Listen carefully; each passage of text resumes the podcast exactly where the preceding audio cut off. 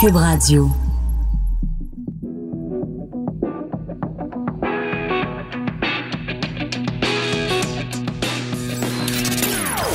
Des opinions bien à elle. Sophie Durocher. Son franc-parler ne laisse personne indifférent. On n'est pas obligé d'être d'accord. Bonjour tout le monde, c'est Sophie Durocher, très contente de vous retrouver. J'espère que vous avez passé une excellente fin de semaine. Si vous êtes allé au cinéma, j'espère que vous n'avez pas eu une expérience aussi désagréable que la mienne. Si vous voulez en savoir plus, vous lirez ma chronique du journal de ce matin. J'ai passé euh, une soirée dans un cinéma avec des enfants qui couraient partout. Où étaient les parents? Je ne sais pas. Où étaient les parents? Aucune idée. C'est rendu ça maintenant. Tu vas au cinéma en 2019 et des enfants qui courent partout, puis les enfants, les parents, hmm, aux abonnés absents. C'est assez particulier. le sujet sur lequel je voulais revenir en début d'émission, c'est euh, Catherine Dorion. Pourquoi? Parce que hier, elle était invitée à Tout le monde en parle, puis on a quand même parlé de moi devant un million de personnes, donc je me dis, ben, ce matin, je vais quand même, ce midi, je vais quand même réagir à ça. Ben, réagir à quoi? Parce qu'ils ont parlé de moi, Guilla et Catherine, mais finalement, ils ont rien dit. Alors moi, dans la vie, vous le savez, j'aime ça argumenter, j'aime ça débattre, j'aime ça échanger des idées, j'aime ça avoir des conversations musclées, viriles. Mais c'est parce qu'il faut qu'on m'apporte des arguments. Si vous avez rien à me dire, ben je vois pas comment on peut dialoguer. Alors voici un extrait de ce qui s'est passé hier soir à Tout le monde en parle. Sophie Durocher, aujourd'hui, a suggéré que vous avez fait exprès de vous faire expulser du Salon Bleu pour venir jouer à la victime à Tout le monde en parle. C'est un complot? Oui. Je. On parle vraiment de Sophie Durocher, là? On n'est pas obligé. On n'est pas obligé, hein? Non. Euh. Je sais pas, je sais pas quoi dire. ah, c'est le fun, ce regard-là. Il veut dire tant de choses avec si peu de mots je sais pas quoi dire. Madame Dorion, vous êtes une femme de mots, vous écrivez des livres, vous êtes, euh, vous, vous défendez justement l'idée qu'à l'Assemblée nationale, vous faites des discours pour propager des idées. Puis la seule chose que vous avez à me répondre, c'est, hmm, je sais pas quoi dire. Mais je suis un petit peu déçue ce matin parce que quand même, là, je sais pas, j'aurais aimé ça débattre avec vous de justement l'image des femmes en politique, avoir des arguments. Mais si vous m'offrez pas d'arguments, je suis désolée de la conversation, c'est pas mal ici qu'elle va s'arrêter.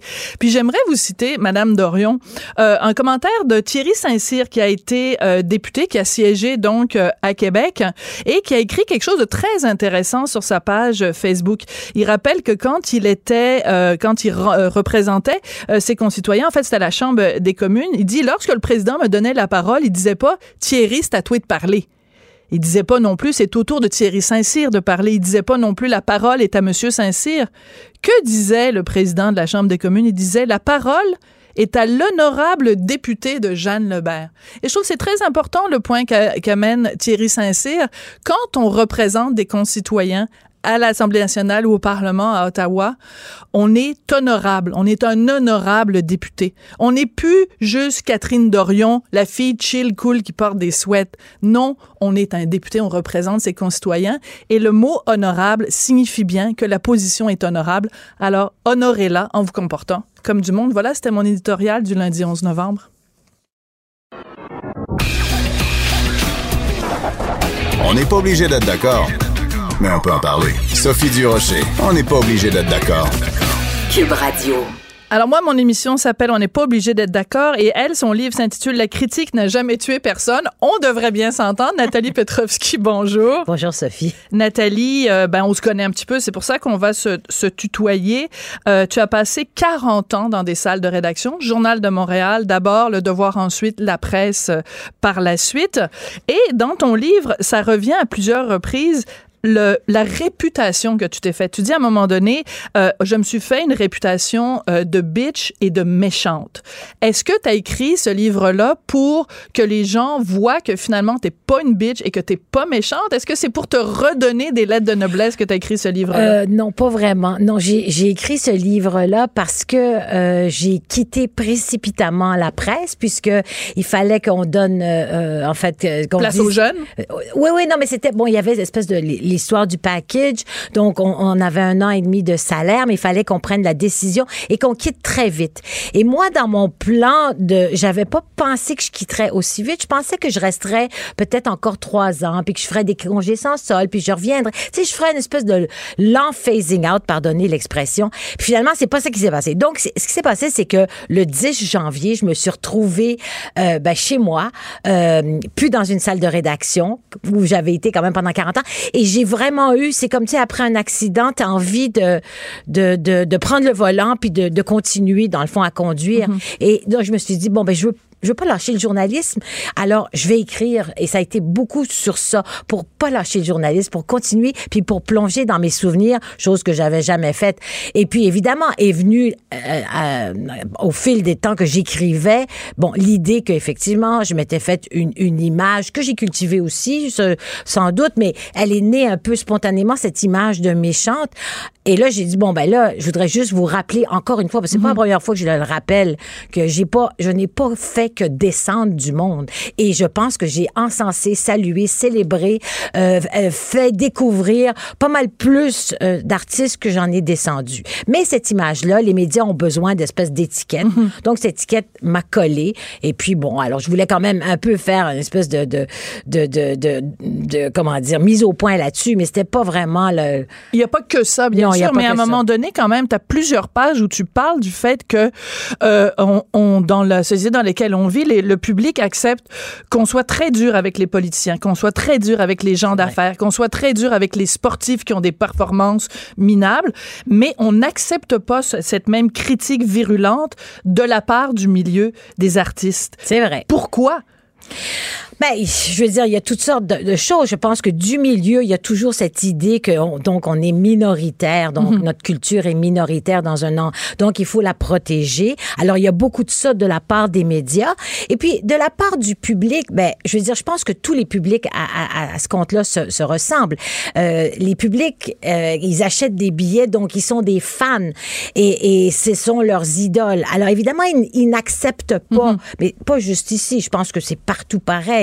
Quand tu as une idole, ben t'acceptes pas qu'elle soit critiquée. Mais on a envie de dire, ben écoutez, Mais au Québec, le milieu est plus oui, petit. le milieu est plus petit, puis il y a plus, bon, toute cette histoire de, de, de menaces culturelles. là. On est, on est, on a une petite famille, tricotée serrée, tout ça. Alors, euh, oui, c'est vrai. Et évidemment, j'en ai, j'en ai payé le prix. En tout cas, j'en ai fait les frais souvent et très tôt, puisque quand j'ai commencé euh, dans le milieu, j'ai commencé au Journal de Montréal, je veux dire, moi, l'histoire qu'il fallait ménager euh, les vedettes ou tout ça, c'est comme si c'est jamais rentré dans ma tête. Parce Alors, que tu avais écrit, ou je pense que c'était quand tu étais au Devoir que tu avais écrit un texte ravageur sur René Simard. Oui, oui. Tu as écrit des textes ravageurs sur André Gagnon, des textes. Oui. Et entre autres, un texte ravageur sur Diane Dufresne. Et moi, j'en reviens pas dans ton livre parce qu'on apprend à quel point elle est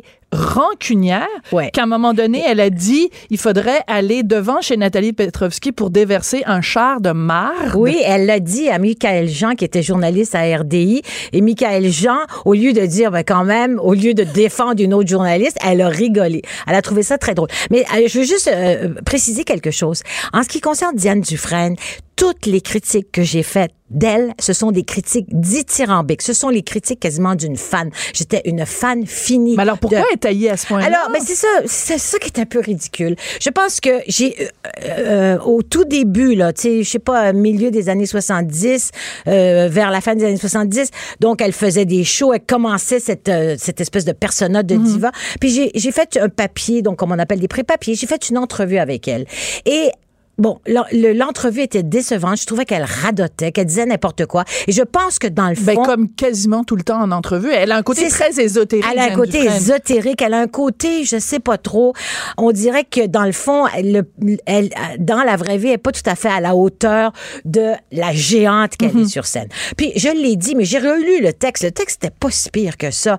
Mais je sais pas, elle m'a pris en grippe et, et, euh, et après ça, ça a été fini. Et, et, euh, et j'avais beau trop, je veux dire, multiplier les critiques dithyrambiques à son égard.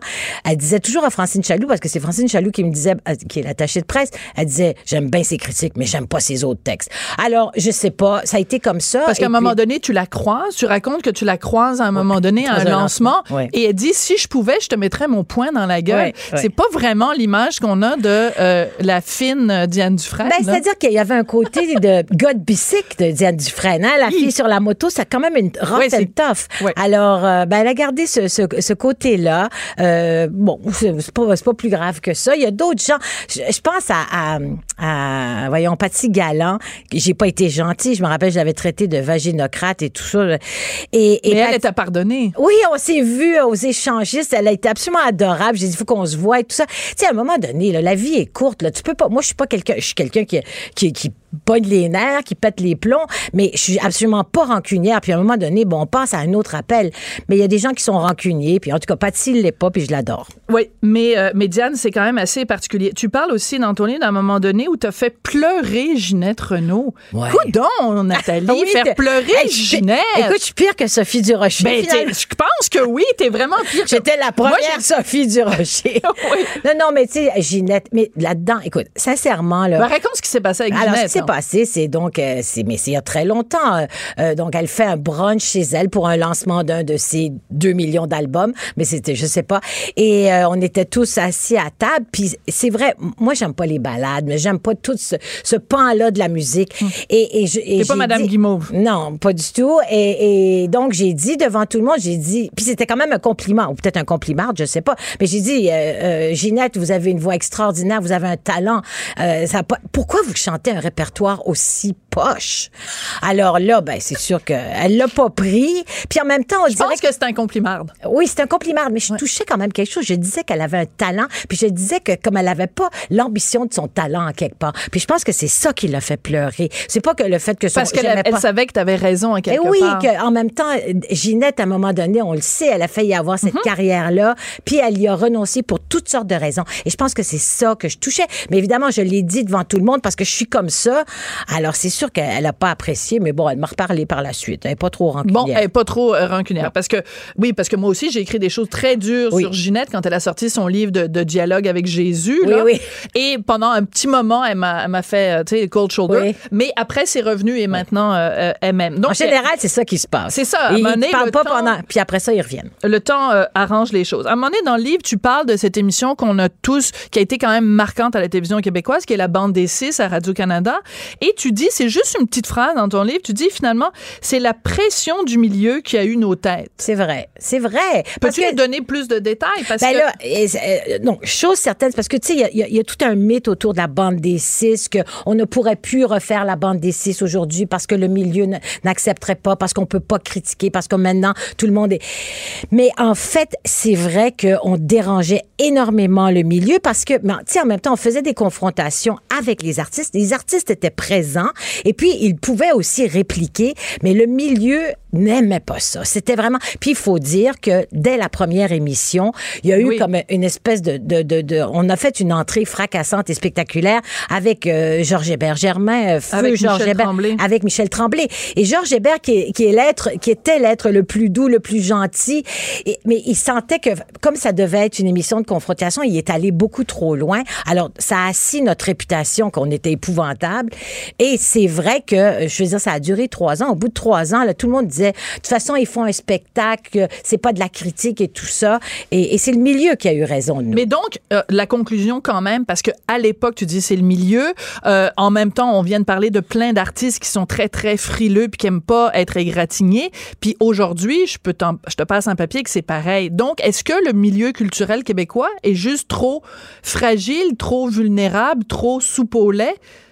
Ben, je pense qu'il est euh, les gens les gens sont très euh, égocentriques et insécures. Il me semble que quand la d'abord si, si tu es un artiste, si tu mets quelque chose sur la place publique, il faut que tu t'attendes à ce que oui que ça soit encensé, mais peut-être pas. Oui. Ça, ça, c'est comme La ça. critique n'a jamais ça. tué personne. La critique n'a jamais tué personne. Au contraire, en principe, elle devrait peut-être les faire avancer. Puis des fois, ça a fait avancer. Je trouve des fois dans certains cas.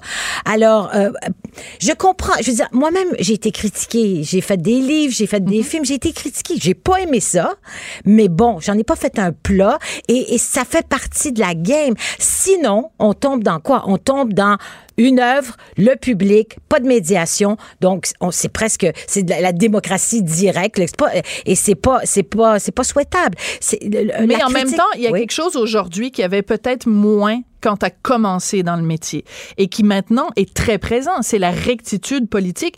Puis je suis surprise d'une fille comme toi qui est une fille d'opinion que tu en parles très peu finalement dans ton livre de ça, de ce c'est quand même assez étouffant. Tu sais quand tu vois un gars comme Louis-Jean Cormier qui s'en va dire "Ouais, moi la parité dans les festivals, je suis pas trop pour." Il se fait tomber sur la Oui, mais tomate. moi, je lui ai tombé dessus. obligé d'ailleurs. de s'excuser? Oui, mais je m'excuse, mais je suis, je, je lui ai tombé dessus. Mais moi, je trouve, moi, j'ai évolué. Je veux dire, il y a la rectitude politique et la rectitude politique. On est en, en ce moment, là, il y a un gros changement, là, un vaste changement qui s'opère sur toutes sortes d'affaires, justement, sur les gars, sur les filles, sur le boys club, sur euh, la présence des femmes partout. Et moi, j'y adhère jusqu'à un certain point. Pas de manière euh, euh, euh, obsessive et, et, et excessive, mais je trouvais ça, je veux dire, comment veux-tu qu'on avance? Et je trouve qu'on avance maintenant, justement avec des, des, des choses comme ça, parce que c'était quand même étonnant qu'un gars comme Louis-Jean Cormier, qui est monsieur, monsieur fait tout correct, dise une affaire de même. Alors, Mais c'était vraiment pas si grave ce qu'il avait dit, Nathalie. il a Ben- juste dit, moi, dans mon opinion personnelle, à moi, moi, moi, la là- parité, je trouve que c'est pas essentiel. C'est parce que tu ça veut fais... dire qu'on on est en train de lui, bri- lui brimer sa liberté d'expression. Mais non, mais un non. gars n'a pas le droit d'être dissident. Mais le problème, c'est qu'il n'était pas dissident. C'est ça qui, c'était pas une dissidence. Tu comprends? Si c'est une dissidence, si c'est pleinement assumé, ok, d'accord. Moi là, c'est ça. Mais c'était pas ça. C'était comme une espèce d'inconscience. Ben moi, j'aime ça travailler avec des gars. Mais oui, mais parce que tu sais pas, t'as jamais travaillé avec des filles, fait que tu le sais pas. Il venait cristalliser un gros problème qui existe, mais dans tous les milieux. Oui, le, problème qu'il a cristallisé, c'est que les femmes au Québec, euh, si euh, un gars ose critiquer le début de, émettre le début du commencement d'une amorce de remise en question, il se fait taper ses doigts, puis là, qu'est-ce qu'il fait? Il se retourne, puis il dit, oh maman, excuse-moi, Mais non, mais j'ai dévié du bon chemin, j'ai pas respecté mon petit catéchisme. Mais ben oui, Nathalie, c'est ça, là. Non, moi, je suis pas d'accord. Je ne suis pas d'accord. Ben, on n'est tu pas obligé d'être d'accord. d'ailleurs, je dis à un moment donné dans mon livre, moi, j'ai, j'ai vécu euh, pendant 40 ans avec, ben, mettons 39, avec l'illusion euh, que le journalisme est un milieu totalement euh, égalitaire, collégial, euh, les, les gars, les filles, il n'y a pas de différence et tout ça. Jusqu'à ce que, et pour moi, MeToo, là, tout le mouvement MeToo, c'est euh, pas la partie des agressions, ça c'est oui, mais moi, c'est toute La prise de conscience. prise de conscience des femmes, à quel point le boys club est partout, y compris dans le journalisme. Alors, pas dans les salles de rédaction, et là, je parle pas juste de la presse, je parle du Journal de Montréal, je parle de- du Devoir et partout. Ben, je sais pas, moi, au Pas- journal, c'est une éditrice qui nous édite. Ouais, mais, mais après ça, c'est qui? Il y a, beau- je Ouais, il y a dire, beaucoup de femmes. C'est les gars. Ouais. C'est les gars, beaucoup, qui depuis, en tout cas, depuis 40 ans, bon, peut-être là, il y a des femmes. Effectivement, à la presse aussi, on a commencé à nommer des femmes. Mais dans les hautes, hautes, hautes directions, c'est encore des gars. Et ça, sur le coup, moi, je voyais pas, il y a pas de, puis, c'est quoi, c'est quoi la différence?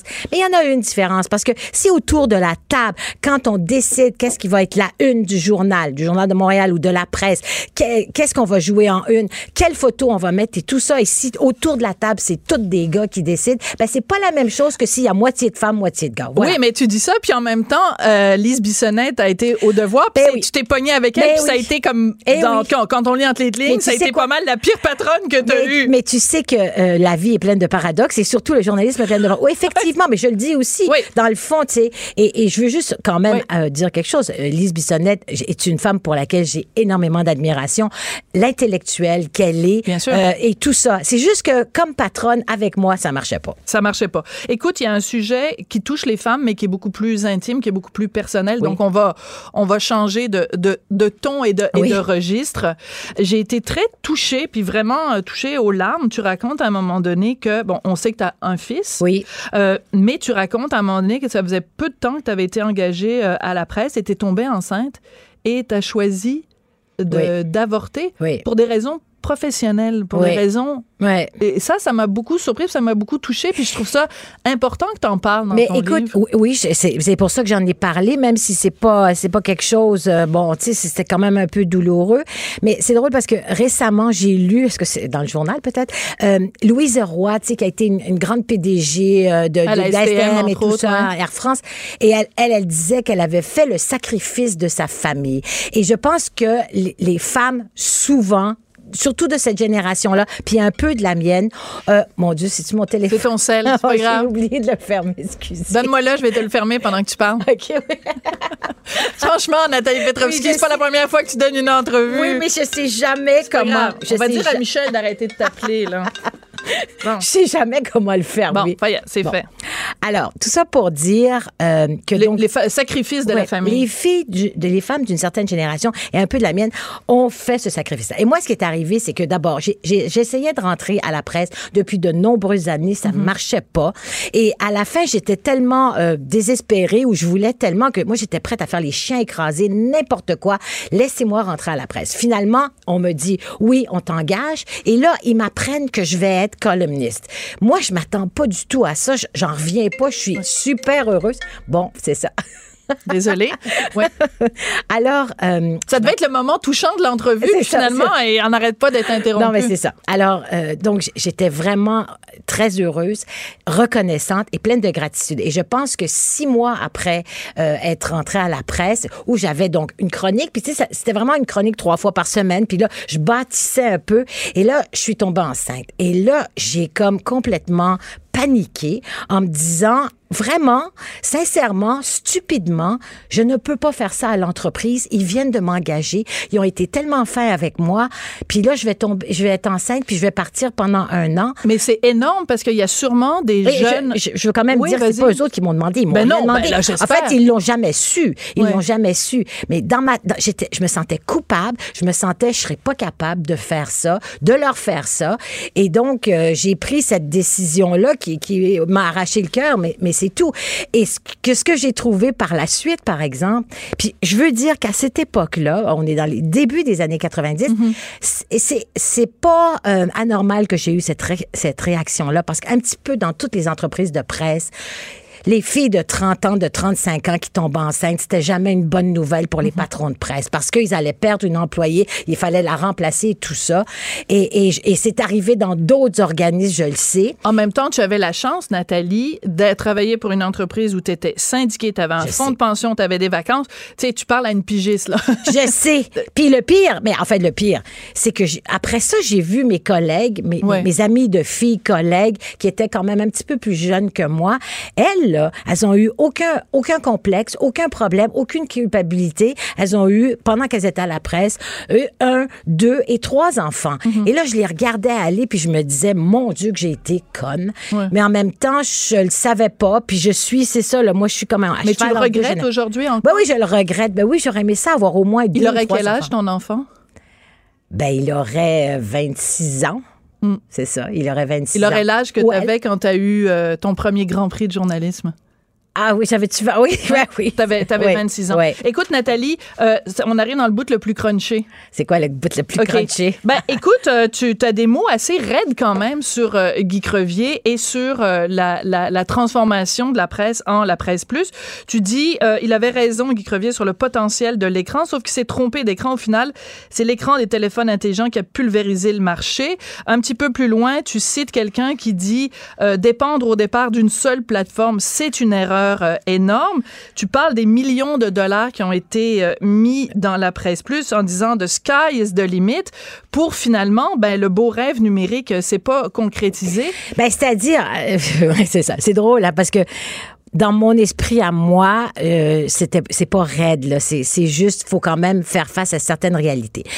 Je veux dire, avant d'écrire ce livre-là ou pendant que je l'écrivais, je lisais euh, le, le livre de Jill Abramson qui a été euh, rédactrice en chef du New York Times. Absolument, ouais. À peu, et tout ce que la presse a vécu, ben le New York Times l'a vécu exactement la même chose.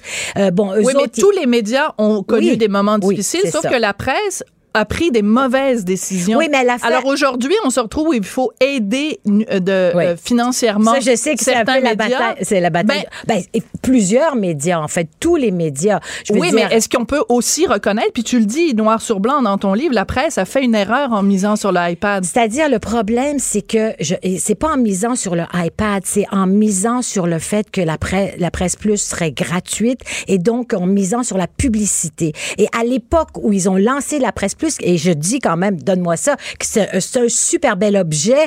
Je veux dire, moi, je lis ma presse plus tous les jours, là, je l'ai. Mais ils ont misé Tu te sur. rends compte quand même que tu es sur les ondes de Québécois, puis on te laisse faire la promotion de la presse Oui, plus, puis mais je lis aussi mais je- Québécois. Oui, mais j'ai travaillé aussi à Québécois. Oui, oui, mais j'espère. Ben oui, tu dis 18 fois dans ton livre que le Journal de Montréal, c'est une feuille de chou, puis je te reçois quand même, Nathalie. Non, là. je dis pas. Je oui, oui, oui, dans oui. l'esprit des gens, c'était une feuille de chou. Oui, mais le mot revient quand même comme oui, 17 parce que, fois dans parce ton que livre. moi, je, m'en- moi, le feuille de chou, ça voulait rien dire pour moi. Moi, je connaissais pas ça. Alors, c'était pas mon jugement, c'était le jugement des autres sur cette feuille de chou qui a fait beaucoup de, euh, beaucoup de millage et qui est encore là. Mais je veux dire, tous les journaux, tous, et, et éventuellement, tout le monde a eu des problèmes financiers parce que c'est la publicité. Le problème, c'est la publicité. Oui, mais Nathalie, la différence, la- tous les journaux ont des problèmes. Ça, c'est sûr, Oui. c'est- mondial. Oui. Mais au Journal de Montréal, Journal de Québec, on a pris certaines décisions, pas moi, des patrons ont pris des décisions qui ont, pour le bien de- euh, financier de l'entreprise à la presse, tu le dis toi-même dans ton livre, ils ont pris des mauvaises décisions. Ils ont pas misé sur le bon Ils cheval. ont misé, ils ont, ils ont Donc, misé sur la publicité. Après, après, il faut aller les aider financièrement parce que eux, ils ont fait un modèle d'affaires qui de toute façon ne fonctionnait pas. Tu le racontes dans ton livre, tu dis, ils ont à, à grands frais créé une salle vidéo pour la fermer quelques temps après, puis se rendre compte que finalement ça intéressait pas le monde. Mais il y a des millions de dollars qui ont été mis Oui, là-dedans. mais c'est des millions de dollars privés, là. On s'entend, c'est pas le, c'est pas Oui, des mais fonds après, publics. maintenant, là, nous, financièrement, là, le- au Québec, on devrait aller donner de l'argent à la presse. Mais pas juste à la presse, À au devoir, à, à, à Capital Média, à plein de journaux. Il va falloir.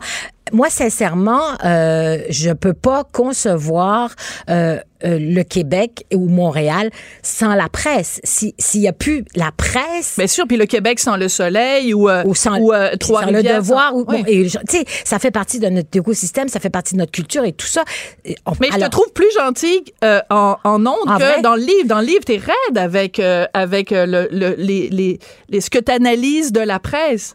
Non? Ben, moi, je C'est pense parce que, que je- t'assumes pas ce que t'as écrit dans Non, non, j'assume complètement. C'est-à-dire, je dis, je dis qu'il avait raison, Guy Crevier, quand il dit faut miser sur les écrans. Mais malheureusement, bon, il, il- il a pris le plus grand écran au lieu du téléphone intelligent. Puis c'est ça. Puis ça a pris comme du temps avant que finalement la presse soit sur un téléphone intelligent. Il y a eu des erreurs de commises. Franchement, euh, on le sait, ça. C'est pas quelque chose. Je pense pas que j'apprends à, à qui que ce soit. Non, c'est parce que si nous, on le dit à Québécois, on se fait dire qu'on on tape Ouais. sur la concurrence. Ouais. Je trouve ça Ce qui est sympathique. vrai aussi, vous Je trouve ça pas mal sur la intéressant. Ben oui, ben là, excuse-moi. Tapez j'écris pour une mal. feuille de chou. Mais, euh, mais dans ton livre, quand même, tu Oui. le dis noir sur blanc. Donc, Et- moi, je veux simplement que tu alors, assumes ce que tu écris mais je dans veux ton juste livre. dire quand même, c'est quand même les éditions La Presse.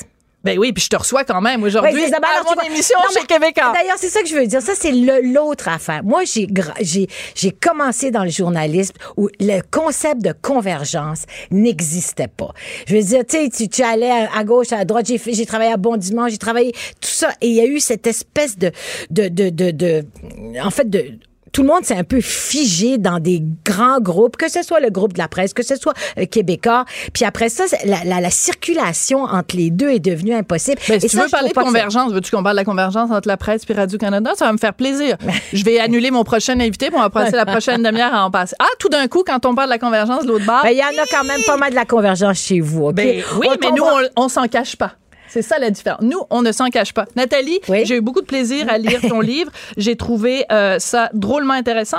Je m'ennuyais un petit peu du style Nathalie Petrovski. Je trouvais que t'as comme un petit peu trempé ta plume dans le lait au lieu de la tremper dans le vitriol. Ben, il fallait, il, Il fallait, fallait. là, il fallait. J'avais envie. Je voulais aussi, puis j'aimerais ça parce que je raconte une histoire. Je raconte le parcours d'une femme dans le journalisme. Mhm. C'est aussi ça. Puis j'espérais quand même aussi que ce soit, c'est pas, pas juste factuel. Puis je veux pas me glorifier. Puis j'essaie pas de me glorifier. Je pense que je. Ah, tu parles de certaines erreurs que tu as commises Oui, avec beaucoup de, commis, de candeur. oui, c'est Oui, ça. oui, avec beaucoup Voilà. de candeur.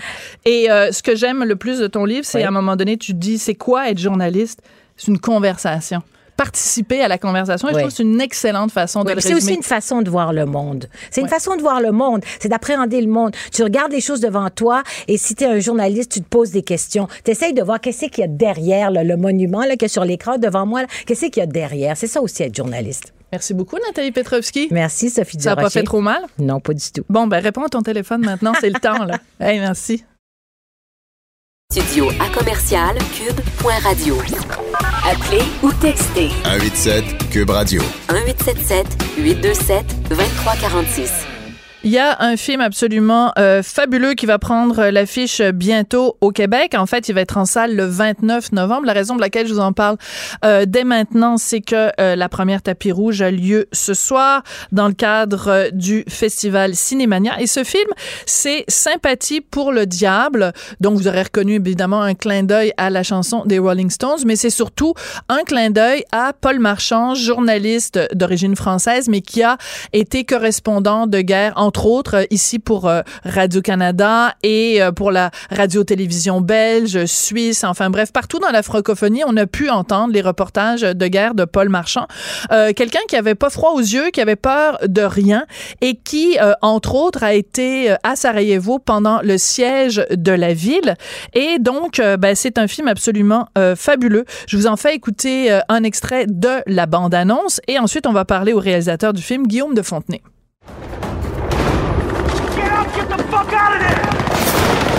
Cela fait bientôt sept mois que Sarajevo survit sous une pluie d'obus, sous l'œil impassible de la communauté internationale. Paul Marchand à Sarajevo pour France Info. Paul Marchand à Sarajevo pour Radio-Canada. Paul Marchand à Sarajevo pour RTBF. Ça va passer tôt ou tard, vous inquiétez pas. Ne vous inquiétez pas, vous savez très bien ce qui se passe.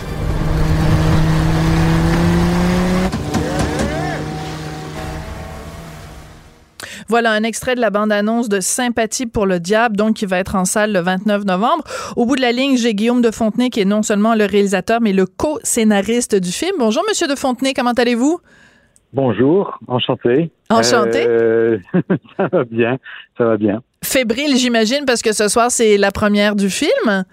Oui, absolument. Oui. Absolument. Première cana- nord-américaine euh, de présenter devant la famille, les amis, de revenir à Montréal comme ça avec euh, avec ce film qu'on a entièrement tourné à Sarajevo, c'est très touchant. Oui, alors ça, c'est important de le mentionner parce que euh, vous êtes retourné à Sarajevo. Euh, vous, êtes, vous avez tourné donc dans les rues où les gens ont vécu cette, cette guerre civile vraiment dans leur chair.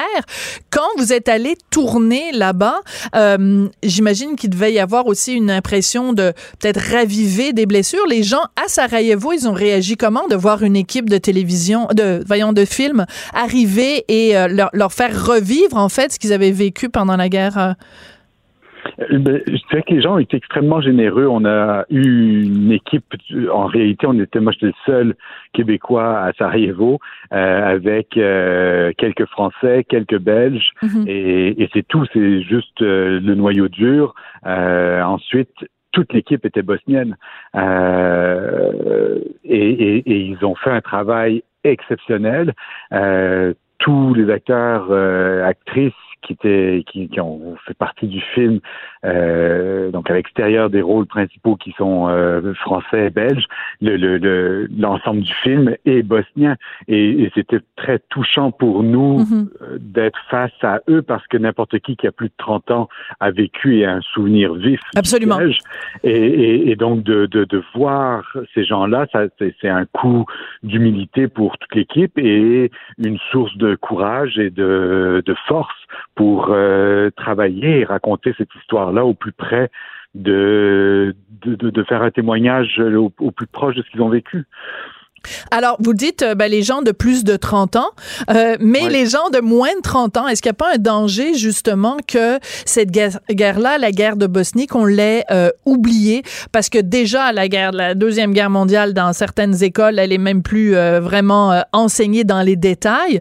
E- Est-ce qu'il n'y a pas un, un danger justement que on oublie cette guerre-là et les ravages? Parce que vous le dites à la fin du film, combien de personnes sont mortes? C'est Mhm. énorme. C'est énorme. C'est énorme. C'est 2 millions de déplacés, dont les réfugiés. C'est 100, plus de 100 000 morts en Bosnie. Mhm. C'est euh, à Sarajevo même, qui est une petite ville de 400 000 habitants, c'est 60 000 personnes qui sont atteintes dans leur chair.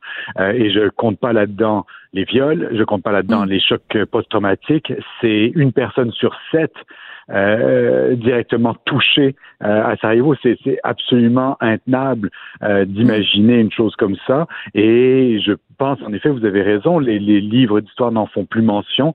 Euh, et c'est très étonnant parce que euh, j'arrive d'Europe où on a gagné 10 prix euh, en moins d'un mois. Félicitations. Euh, Merci.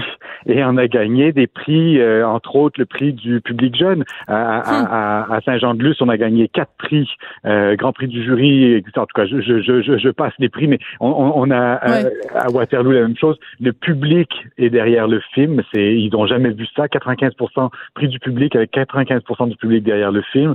Il y a vraiment, c'est une histoire qui semble toucher les gens, toucher les jeunes qui nous ont donné le prix du jeune jury. Euh, et c'est très touchant de voir justement cette Mhm. génération qui a euh, 18, 20 ans, qui, qui, qui s'intéresse tout d'un coup à cette histoire-là et, et à cette guerre fratricide euh, qu'on a laissé faire. Et je pense qu'il y a personne qui est dupe. Mhm. On, on, on est à une époque où nos démocraties sont en danger. On est à une époque où on est toujours dans cette apathie collective Mhm. face à ce qui se passe en Syrie, au Yémen, au Soudan, en Afghanistan, en Irak, partout. Et, et- et les jeunes euh, comme nous sommes bien conscients de ce qui s'y passe. Euh, maintenant, comment réveiller les consciences? Est-ce que un film comme ça peut toucher les gens et juste nous donner un petit peu, qu'on aille chercher un peu plus les nouvelles politiques? Je pense que les journalistes font un travail exceptionnel. J'ai pas voulu faire de Paul un héros dans ce film, ni faire de sa façon de pratiquer le métier un canon du journalisme. Et je, je crois fran- franchement qu'il y a différentes façons de- de- Mhm. de- d'être un journaliste et que les différentes façons amènent en, re- en, en, en- en fait un regard complémentaire et, et, et qui permet pour l'auditeur, le spectateur, le lecteur une meilleure information. Ouais. Alors pour ceux qui n'ont pas connu Paul Marchand, moi je l'ai pas connu directement, mais c'était un ami de mon mari. Euh, c'était euh, un, un, un jeune journaliste très frondeur, euh, très impliqué, qui était tout le temps en train de fumer le cigare, qui avait, je l'ai dit en introduction, il avait peur de rien, il avait peur de personne. Et euh, racontez-nous, pour ceux qui n'ont pas évidemment encore vu euh, le film, quelle était l'inscription qu'il avait sur sa voiture quand il se promenait dans les rues de Sarajevo où il y avait des snipers partout? Il y avait à l'avant de sa voiture Morituri te salutan, donc qui est la phrase des gladiateurs devant César, ceux qui vont mourir te saluent. Et, euh, et il y avait à l'arrière Don't shoot, euh, don't waste your bullet, I am immortal. Donc c'était Ne, ne- euh, ne gaspillez pas vos balles, je suis immortel. Donc, il avait, il avait pas peur de la mort. Puis ça prend un peu ça pour être correspondant de guerre, en fait. je pense pas qu'il avait pas peur de la mort. Je pense que euh, Paul, il- il- on le voit très bien dans Sympathie pour le diable, ses récits, il y a un rapport à la mort qui est très particulier et Paul pensait qu'en allant devant la mort, on avait plus de chances de survie qu'en lui faisant dos. Et euh, donc il est allé au-devant de la mort, mais je pense pas qu'il avait qu'il avait pas peur. je pense qu'il avait peur de beaucoup de choses et, et- et je crois que c'est- mais c'est juste une posture, c'est une façon de survivre. Euh, c'est comme le cynisme pour des gens intelligents, c'est une façon de se détourner de des choses. Euh, et, et Paul avait dans son rapport à la vie, dans son rapport aux autres, euh, Mhm. une urgence et, probablement des blessures profondes qui lui appartiennent, qui sont les siennes. Euh, est-ce qu'il avait déjà un tempérament suicidaire puisque on sait qu'en 2009, Paul a mis fin à ses jours? Mhm. Euh, après d'ailleurs qu'on ait terminé le scénario ensemble avec Guillaume Vigneault à ce moment-là, et puis ensuite Jean Barbe est venu dans, dans, dans la deuxième phase de l'écriture qui était de ramasser le scénario euh, ces dernières années. Euh, mais euh, mais on a écrit ce scénario avec Paul et il a mis fin à ses jours. Est-ce que c'était déjà là à cette époque-là? Je, je pense que oui. Oui, parce que c'est ça, il a collaboré avec vous à l'écriture, à l'adaptation en fait de sa vie euh, à l'écran. C'est très particulier. Moi, j'ai adoré votre film parce que il essaye pas. Je suis désolée, je vais utiliser une expression anglaise. Il essaye pas de sugar coater. Il y a une expression anglaise qui dit recouvrir de sucre. Vous n'essayez Mhm. pas de recouvrir de sucre la réalité de la guerre. Votre caméra est nerveuse.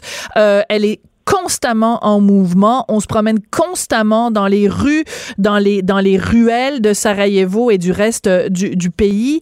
Et vous n'essayez pas de nous donner une vision euh, banalisée ou euh, édulcorée de la guerre. On voit des, des, des, des bras qui éclatent, du sang, des, des populations dévastées.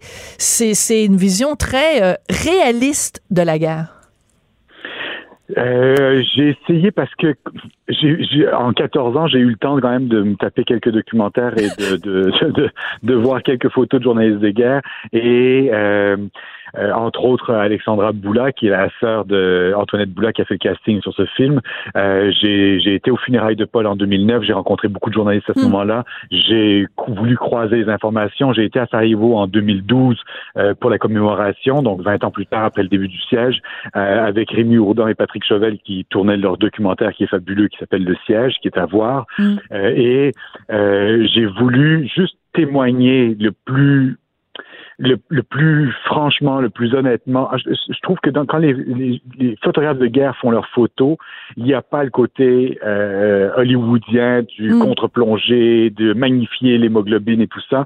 Et j'avais pas envie de ça. Et d'ailleurs, je ne m'étends pas non plus parce que oui, c'est un film qui a, il y a certaines images qui sont violentes, mais euh, la vérité, c'est que c'est un film qui est humain, qui est Oui, très, oui, vous vous complaisez pas, vous vous complaisez pas dans l'hémoglobine non. Non. plus, là. Non, on est d'accord. Pas du tout. Oui. Et j'ai voulu couper ces séquences-là net aussi, et je trouve que Mathilde Van Mourtel, qui a fait le montage sur ce film, a fait un travail exceptionnel. Sandra Popovac au décor a fait un travail exceptionnel, et, et, et, et je trouve que euh, Mathilde, euh, je veux dire, m'a aidé à avoir cette espèce de, de, de d'âpreté, de juste montrer les choses de façon la plus économe possible. Il n'y a pas de musique qui nous voilà. installe un mood. Exactement. Il y a rien. Ouais, il y a pas de musique. Vous avez raison. There's no sugar on the there's no sugar coating on the Il y a- il y a sur le gâteau, c'est- Non, c'est très très très. J'ai voulu être humble par rapport à cette histoire-là. J'ai voulu juste montrer des faits. J'ai pas voulu euh, présenter une version manichéenne de l'histoire parce que je crois que c'est la pire Mhm. façon de présenter les choses. Je Ouais. n'ai pas voulu montrer non plus Paul en héros ni en canon du journalisme. C'est vraiment un récit.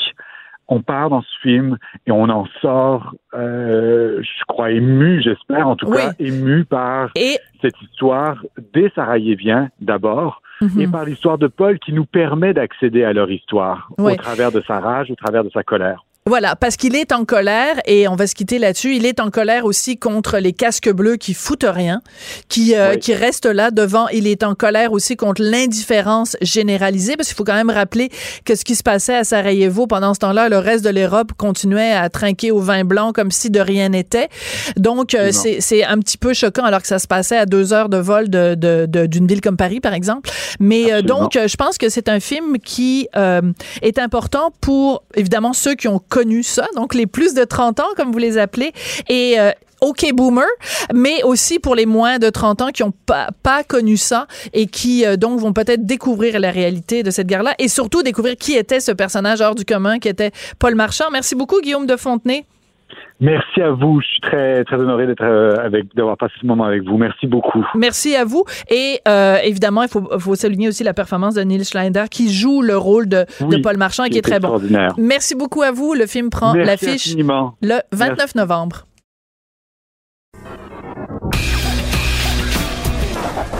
On n'est pas obligé d'être d'accord, mais on peut en parler. Sophie Durocher, on n'est pas obligé d'être d'accord. Cube Radio. Alors, depuis quelques semaines, ça ne dérougit pas dans les médias euh, anglais, que ce soit le National Post ou le Globe and Mail. On s'en prend violemment à la loi 21, la loi sur la laïcité. Mais heureusement, la semaine dernière, il y a quelqu'un qui a répondu à ces attaques-là. Euh, C'était le 7 novembre dans le Globe and Mail. Euh, et la personne qui a répondu à ces attaques s'appelle Peter White. C'est l'ex-premier secrétaire de Brian Mulroney, ex-président du Conseil de l'unité canadienne. Et la lettre qu'il a écrite s'intitule Un mémo au Canada restez loin de la, la loi 21. Peter White est au téléphone. Bonjour, Monsieur White. Bonjour, Madame Durocher.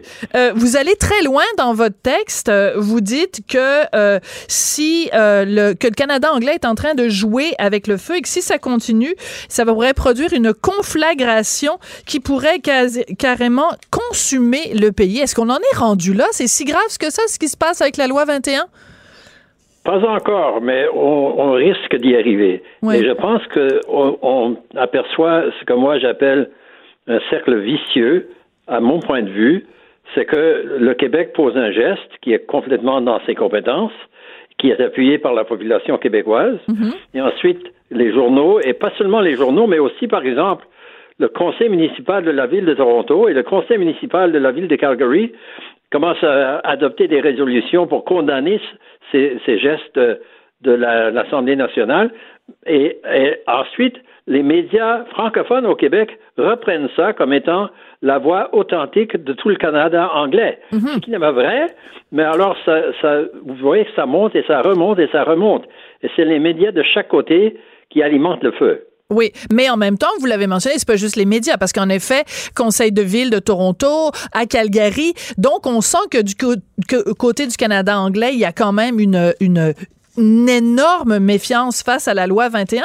Mais ce que j'aime beaucoup dans votre texte, c'est que vous prenez le temps de recontextualiser la loi 21. Vous dites, dans le fond, c'est une loi modérée. Pourquoi? Parce que son application est limitée, parce qu'elle s'applique seulement à certains employés du secteur public, et seulement ceux qui interagissent avec le public, et seulement dans le cadre de l'exercice de leurs fonctions, et seulement à ceux qui viennent d'être engagés, puisqu'on a la clause grand- grand-père. Donc, la- l'argument que vous, vous amenez, c'est un argument de modération. Comment expliquez-vous, Monsieur White, que du côté du Canada anglais, on démonise la loi 21 comme si c'était une loi xénophobe, euh, liberticide, alors que vous, vous la présentez comme étant modérée? Bien, là encore, je pense que c'est la faute des médias et de certains politiciens qui, euh, pour des raisons, je, vais- je vais vous expliquer, pour des raisons, je pense, personnelles à eux, ils veulent imp- faire impression auprès de leurs électeurs, disons, euh, immigrants dans Ouais. Calgary et dans, dans Toronto. Mais la vérité, c'est qu'il n'y a pas une énorme opposition au sein du Canada anglais à cette loi. On a fait des sondages. Et puis, euh, voici, je vais vous donner certains chiffres. C'est un, c'est un sondage euh, assez récent. Dans, dans certaines provinces, voici les pourcentages qui se sont objectés à la loi 21. Alberta, 20% Colombie-Britannique, 23% Ontario, 25% Alors voilà, c'est pas une énorme opposition. En effet. Et d'ailleurs, on, on peut, on a même demandé à ces gens-là, seriez-vous en faveur d'une telle loi? Et il y en a beaucoup qui ont dit oui. Euh, Ça, parce que les gens comprennent l'importance aussi de la neutralité de l'État. Dans votre texte, qui est, qui est fort bien écrit, Monsieur White, à un moment donné, vous dites, et je vais faire une traduction libre en même temps que je lis, je dis, on pourrait se demander, parce que vous dites, évidemment, les gens qui s'opposent à la loi 21 disent, oui, mais on cible les femmes euh, musulmanes qui portent le voile parce que toutes les femmes musulmanes ne portent pas le voile. Alors, on pourrait se demander si ces femmes-là seraient d'accord pour que leurs propres enfants euh, se fassent enseigner à l'école par des bonnes sœurs, enfin des sœurs ou des prêtres ou des moines qui porteraient des symboles religieux catholiques. Maudite bonne question, Monsieur White. Et je pense que la- la réponse de la plupart des femmes musulmanes serait non. Il y a peut-être quelques-unes qui diraient oui, mais je pense que c'est une très petite minorité. Oui. Est-ce que euh, vous avez eu des réactions à votre lettre? Bien oui, euh, j'ai eu beaucoup d'éloges euh, de la part d'amis, ce qui arrive à chaque fois que j'écris une chose, mais dans le Globe and Mail lui-même, on a euh, une section de commentaires et puis il y a eu presque 300 commentaires sur mon article et la plupart ne sont pas d'accord avec moi. Ah oui. Qu'est-ce que ça vous indique, Monsieur White? Bien, comme je dis, je pense que ben, d'abord il y a beaucoup d'ignorance à l'extérieur du Québec de ce qui se passe au Québec. Et on a, on C'est un a- euphémisme. Oui. on a une réaction qui est tout à fait automatique euh, concernant un certain geste qu'on qu'on pose au Québec. Si c'est comme ça, ça doit être euh, contre les Anglais, ça doit être contre les immigrants, ça doit être mauvais, alors on est contre. Alors, je pense qu'il y a même quelqu'un dans le National Post récemment qui a dit, écoutez, si le Québec va se conduire comme ça, on est mieux de l'expulser. Oui, c'est Chris Selly dans le National Post. Oui. Mais c'est complètement stupide, ça. Et, et alors, moi, moi, je m'objecte complètement à cela. Et je ne blâme pas des gens comme euh, euh, M. Martineau, euh, dans le, le Journal de Montréal, qui dit, ben c'est ça la voix du Canada anglais. Ce ne l'est pas, mais ça, ça sert la cause de l'indépendantiste. Oui, c'est sûr. Mais en même temps, je vous remercie en mon nom personnel pour euh, avoir défendu et expliqué, en fait, en des termes très simples et très concrets, c'est quoi la loi 21 et quelles sont ses limites et quelles sont, euh, tu sais, je veux dire, c'est quand même pas euh, la fin du monde non plus.